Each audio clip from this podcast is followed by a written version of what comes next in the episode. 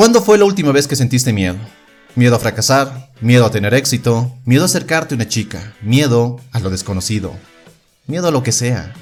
Es ese miedo que hoy está latente en tu vida el que te está deteniendo. Porque seguramente tienes una meta, tienes un sueño, una visión para tu vida que quieres ver hecha realidad. Quieres más, quieres hacer más, quieres tener más, quieres ser más. Pero algo te detiene, y es ese miedo que como una especie de cadena te mantiene atascado en el lugar en el que te encuentras hoy. Algunos autores dicen que para avanzar en la vida y lograr tus metas, debes eliminar el miedo de tu vida. Pero a lo largo de estos años he descubierto que no puedes eliminar el miedo, no puedes deshacerte de él, porque siempre va a estar allí. Lo que sí puedes hacer es domarlo, conquistarlo y usarlo a tu favor. En lugar de tener miedo al miedo, Debes aprender a comprenderlo y saber cómo puedes usar ese miedo para impulsarte a lograr lo que quieres, porque sí puedes usar tus miedos como una plataforma de lanzamiento.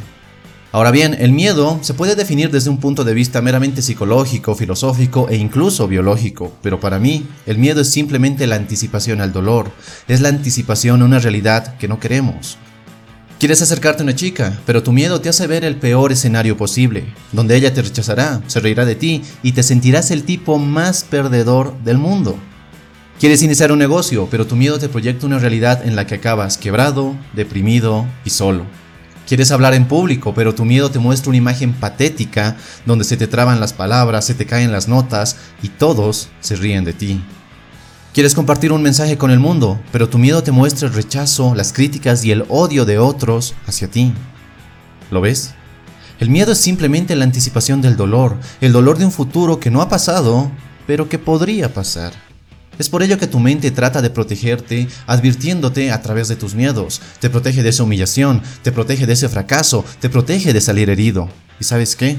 Eso es genial. Gracias a este instinto de protección hemos sobrevivido como especie por miles de años. Pero también es limitante. Porque ese miedo limita tu potencial, te limita de lograr aquello que quieres, te limita de lograr esos cambios que necesitas. Sí, es verdad, hace miles de años cuando cazábamos nuestra comida y vivíamos en cuevas, los peligros eran reales y potencialmente mortales. Hoy no lo son. Porque ponte a pensar en esto. ¿Qué es lo peor que sucedería si te acercas a una chica para hablarle? O si inicias un negocio, o si tomas una nueva carrera profesional. Realmente no va a pasar nada. No te vas a morir, el mundo no se va a acabar. Sí, es posible que haya dificultades y tropiezos, pero te aseguro que seguirías adelante si estás comprometido con lograrlo. Obviamente existen miedos reales como estar solo en una calle por la noche y ver que alguien se te acerca con malas intenciones. Pero también existen miedos irreales, como creer que una chica se burlará de ti solo por saludarla y querer conversar con ella. El primer miedo nos ayuda a sobrevivir y a evitar ciertos peligros. El segundo miedo simplemente te limita de vivir una vida llena de experiencias positivas y de logros. Algo que he adoptado como un mantra personal es la frase de hazlo. Y si tienes miedo, hazlo con miedo. Y la verdad es que el miedo no se va a ir, es un inquilino que siempre va a habitar en tu mente es por ello que en lugar de deshacerte de él, tómalo como el impulso que necesitas para actuar.